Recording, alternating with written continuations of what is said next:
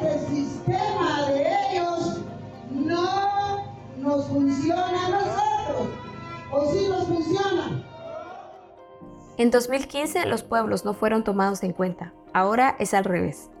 Desde 2015, cuando surgió una ola en contra del gobierno del Partido Patriota, no se habían registrado convocatorias tan constantes en distintos puntos a nivel nacional. Hoy, a diferencia de aquel momento, son los pueblos indígenas quienes llevan la batuta y los que han dado el primer paso en rechazo a la crisis en el sistema de justicia y especialmente en el Ministerio Público. Rigoberto Quemé, antropólogo e investigador, y la lideresa indígena de Sololá, Teresa Pablo Saló, lo explica.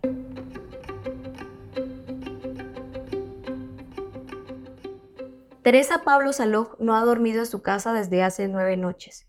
Salió de la aldea Chaquillá, Sololá, hace más de una semana para unirse al paro nacional. Acudió a la convocatoria realizada por la Junta Directiva de los 48 cantones de Totonicapán, la Municipalidad Indígena de Sololá, el Parlamento del Pueblo Xinca, comunidades indígenas aliadas de Chichicastenango, la Municipalidad Indígena de Santa Lucía Utatlán, el Movimiento Social Quechí de Cobán, la Asociación Indígena de San Francisco el Alto, la Junta Directiva de Alcaldes Comunales de las 14 comunidades de San Cristóbal Totonicapán, el Consejo de Autoridades Ancestrales de los siete municipios de Totonicapán y la Alcaldía Indígena Ancestral Municipal Maya Ishil de Nevaj. Teresa es maya cachiquel y desde hace décadas parte de las distintas organizaciones consolidadas en Sololá. Hoy es una de las lideresas que se manifiestan ante los atropellos al proceso electoral sientan solos compañeros y compañeras. El pueblo de Guatemala se ha levantado para decir un hasta allá, basta ya. Decenas de líderes comunitarios mayas y chincas han pernoctado desde el 2 de octubre, nueve días al cierre de esta nota, frente a las instalaciones del Ministerio Público en la ciudad de Guatemala. Los del rango más alto en la jerarquía de las organizaciones comunitarias, algunos también de mayor edad, se instalaron en ese lugar, el resto tomó distintos puntos de las carreteras más importantes del país. El fin de semana sumaron 94 manifestaciones simultáneas en toda Guatemala, según reportes de Provial. El lunes llegaron a 143. Para las alcaldías indígenas, comités, consejos comunitarios de desarrollo, COCODE, de pueblos indígenas, es momento de organizarse y tomar acciones conjuntas cuando se presenta una situación que va en contra del bien común. Cuando vemos una injusticia nos levantamos, esta vez atropellaron las garantías constitucionales que custodian nuestros votos, resume la lideresa. La indignación, dice Teresa Pablo, surgió del repudio a la corrupción y la exclusión del Estado. Estamos indignados de que solo se otorgan amparos a favor del CACIF, en vez de a favor de la población, señala. Desde el momento en que nosotros venimos acá con nuestros líderes y nosotros como lideresas, también nos hemos involucrado en esta lucha pacífica, agrega. También dice que las comunidades están conscientes de que esto es algo histórico, que lo que se necesita es un cambio, porque las comunidades y la población están cansadas de la corrupción, la exclusión, la cooptación de las instituciones. No importa si llegamos a ser mártires, hasta eso estamos dispuestos, a dar la vida por el pueblo, dice con voz firme. La motivación de las organizaciones indígenas, sintetiza Teresa Pablo, es detener las anomalías realizadas contra el proceso electoral, pero más allá de eso, encauzar el sistema para garantizar un Estado más incluyente para sus hijos. Nuestro camino es luchar por una democracia de nuestros hijos, por la democracia de, un futuro mejor. Es una alineación perfecta. Rigoberto Quemé es antropólogo. Desde que Saltenango cuenta a Plaza Pública cómo el Estado está diseñado para protegerse, aunque a veces deja ver rajaduras que me describe este momento como caótico pero predecible. El poder político explica esa matriz colonial de poder que hemos tenido siempre lleva a la población al borde de la desesperación. Entonces la gente reacciona y el poder lo aprovecha para aplicar represión y con eso apagar los fuegos. De esa forma siguen con el sistema político y económico que se ha mantenido toda la vida. Hay una alienación perfecta entre las instancias y espacios de poder dentro del Estado para protegerse, para que no haya ningún cambio que afecte sus intereses, explica Kemé. Anteriormente, como ahora en cierta medida, uno de los principales problemas es la pasividad y apatía de la sociedad. Esta vez no ocurrió, afortunadamente, pero en otras ocasiones las autoridades indígenas se quedan solas e incomprendidas. Hoy hay una reacción creciente de jóvenes empoderados que se dan cuenta que el sistema no funciona para nadie y asumen un papel de lucha. dice el antropólogo. Sin embargo, aclara que aunque hoy las manifestaciones pueden ser numerosas, el grueso de la población aún permanece indiferente, apáticos a lo que está pasando. Al parecer esa población no termina de comprender que el ahogamiento de la democracia afecta a todos por igual e incluso a futuras generaciones. No se han percatado de que las acciones que hoy vemos también van a afectar a sus hijos, pues los problemas de ahora se pueden multiplicar si la población permite que el poder político corrupto se consolide.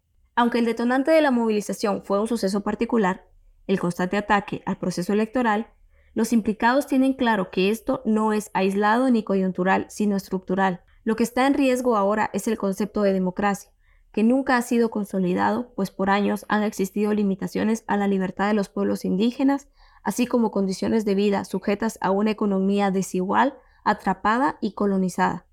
Aquí nadie se conmueve ante el sufrimiento de las comunidades, señala Quemé.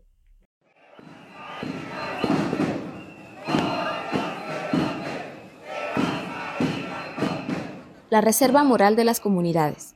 En comparación con las movilizaciones del 2015, en esta ocasión el liderazgo es ejercido por las comunidades indígenas agrupadas en distintas organizaciones que han funcionado por cientos de años. En el caso de los 48 cantones de Totonicapán, por más de 200 años. La lucha contra la corrupción en 2015 fue de clase media contra las autoridades.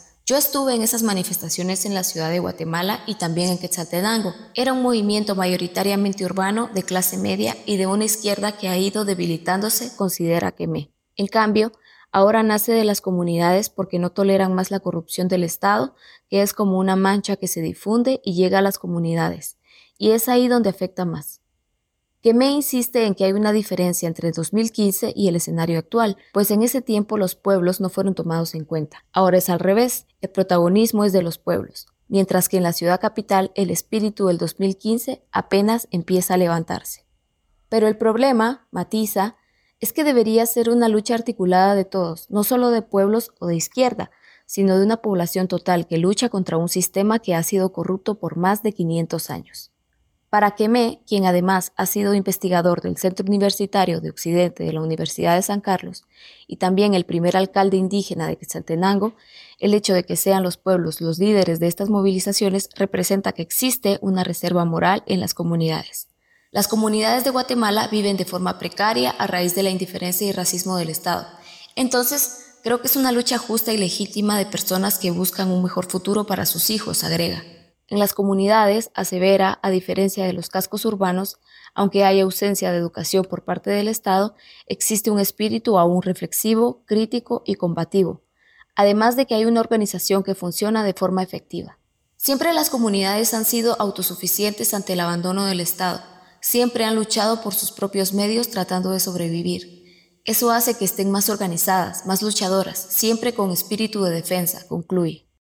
Un movimiento voluntario y pacífico. Ante las acciones orientadas a un paro nacional indefinido, se han hecho señalamientos infundados contra los manifestantes organizados. La noche del 9 de octubre, por ejemplo, grupos de personas que fueron identificadas como infiltrados por la Policía Nacional Civil realizaron actos vandálicos en la Plaza de la Constitución, en donde se encontraba un grupo de manifestantes y agentes antimotines.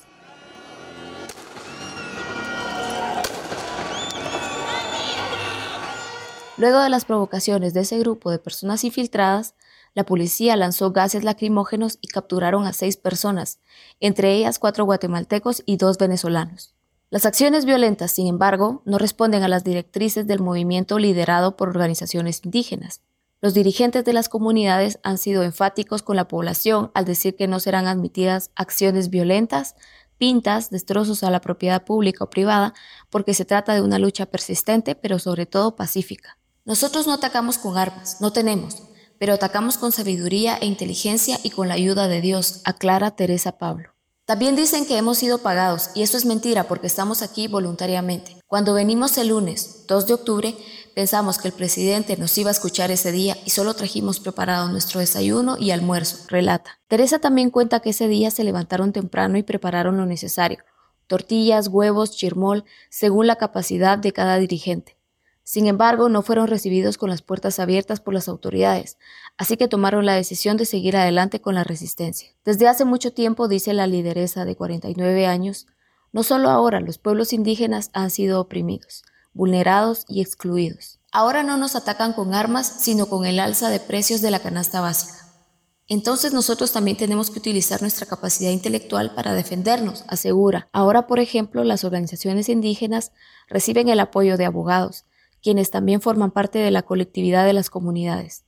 Son ellos quienes, ad honorem, realizan los escritos y documentos legales que las organizaciones han presentado ante las distintas instancias de justicia, ante el Ejecutivo y el Congreso. Aunque las comunidades están acostumbradas a ser autosuficientes, Teresa Pablo reconoce que sin el respaldo de organizaciones sociales y particulares que han apoyado con alimentación y servicios básicos a los manifestantes, sería difícil continuar con la consigna, no retirarse hasta que no renuncien los funcionarios que han atentado contra la democracia del país. No son acciones a favor de un partido político, insiste, sino en defensa de la democracia.